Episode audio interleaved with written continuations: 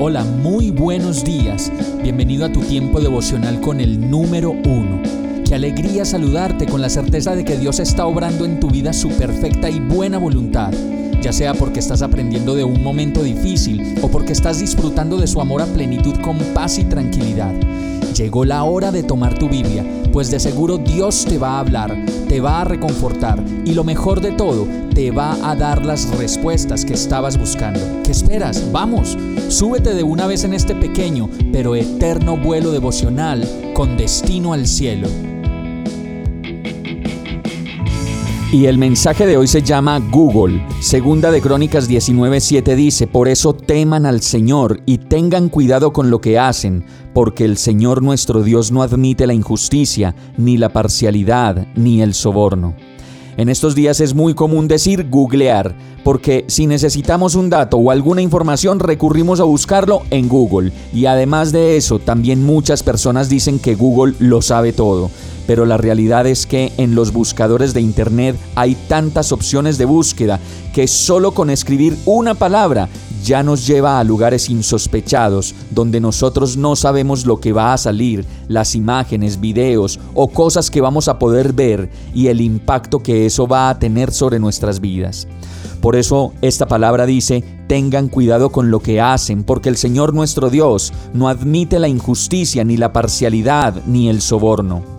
Por eso hoy es un buen día para hacer balances de lunes y solo detenernos a pensar qué hay en nuestros buscadores de Google, cuáles son esos temas que no hemos podido superar y que finalmente nos llevan a la injusticia, al desorden, a la soledad, a la lujuria, la ambición, el chisme, la murmuración, la comparación y tantas cosas más.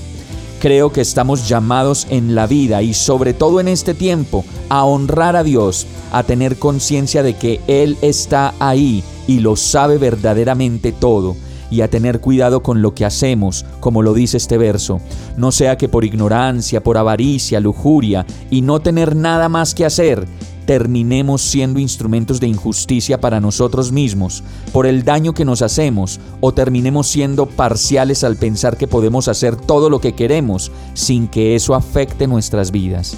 Vamos a orar.